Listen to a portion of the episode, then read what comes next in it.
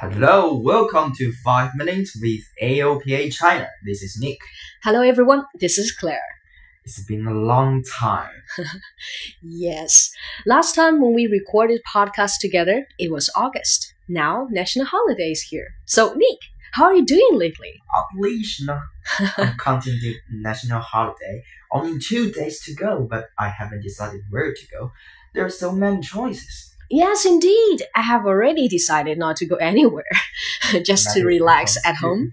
Uh, I'm going to be traveling around the business, so as so I really should take time to relax during the holiday. So, for your reference, there are some highlight events during the holidays. Great, and more ears. All right.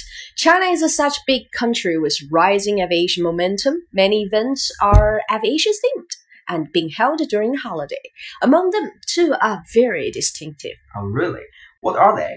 Uh, first of all, AOPA China will hold a General Aviation Festival in Dongguan, Guangdong Province. Uh, we have already discussed in our past episodes, while Aviation Carnival will be held in Alashan League, lying in the west Inner Mongolia.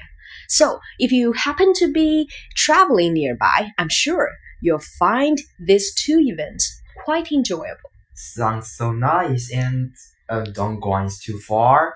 But Inner Mongolia is near. Tell me more about it. It's an aviation carnival held in desert. Trust me, the air show will fill the skies with smoke, sounds, and fury over the holidays from October the 2nd to the 6th, with world-class aerobatic performance. Around 1.5 million spectators are anticipated to be there. 1.5 million. That's such a large population. But speaking of aerobatic performance, will ASB be there? Ah, I think they have already arrived at carnival. It is one of my favorite teams, and it is recognized as the world's only information wing walking team. It is amazing to see the wing walkers work in the air. Ha! You are in for a treat. They will perform a breathtaking sequence of aerobatic maneuvers and handstands while strapped on the top of the wings of the Boeing biplane. These maneuvers include loops, butterfly loops, rolls, and even inverted flight. During all of this, the wing walkers experience a speed of 150 miles per hour. That's so thrilling. And those performers are girls. They will definitely add daring and glamour to the carnival. Ah, not only the wing walkers, Skydance Airshow team from Germany, Pioneer team from Italy, Aviate, an American team of skywriting and testing will be gathered at the carnival too. There's a lot to expect. Big names. Good, let me check my phone for more information. I should book my ticket right away. wait, wait. After the show, you can arrange your splendid holiday. Okay, okay. The carnival offers marvelous evening of aircraft flying displays, accompanied by lights and music. The evening show starts at around 6 p.m. As the sun goes down, the aerobatics display will rise to the sky.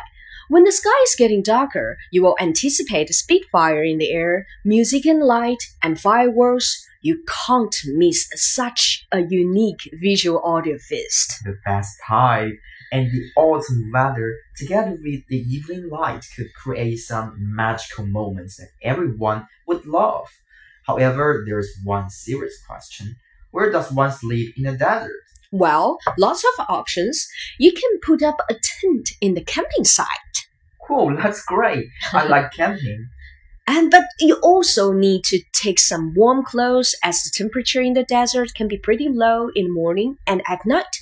Actually, the park also provides RVs and accommodations with bathrooms and glass ceilings. And that must cost a lot too. There are booths offering food, beverages, and souvenirs. I love souvenirs. And shopping is another theme of holiday, isn't it? yes. That's all for the introduction of the upcoming air show. These years have seen an increased number of air events in China. To celebrate the national holiday, this episode is a little bit special. We have this little interactive activity, and AOPA China will send gifts to your doors. All you need to do is to vote either for me or for Claire. Please write the name with one reason in comment section. If the thumb ups of your comment ranks the first three, a gift will greet you next week. Ah, that's easy way to get a gift. To decide which host do you like more, you could take the previous episodes for reference. We are looking forward to your votes and opinions. And at 5 p.m. on weekdays, we have 5 p.m. quiz in our WeChat group. If you want to join the quiz and communicate with aviation fans, please scan the QR code below. That brings us to the end of today's 5 Minutes with AOPA China. You can also listen to our podcast on Facebook, Twitter, and Himalaya. Don't hesitate to send us comments and messages on today's topic as well as uh, previous ones. Happy National Holiday and see you next time. Yeah. Uh, before you go, we'll take a break on the 5th of October during the national holiday. So, see you on the 12th of October. Yeah, I have to run to book my holiday.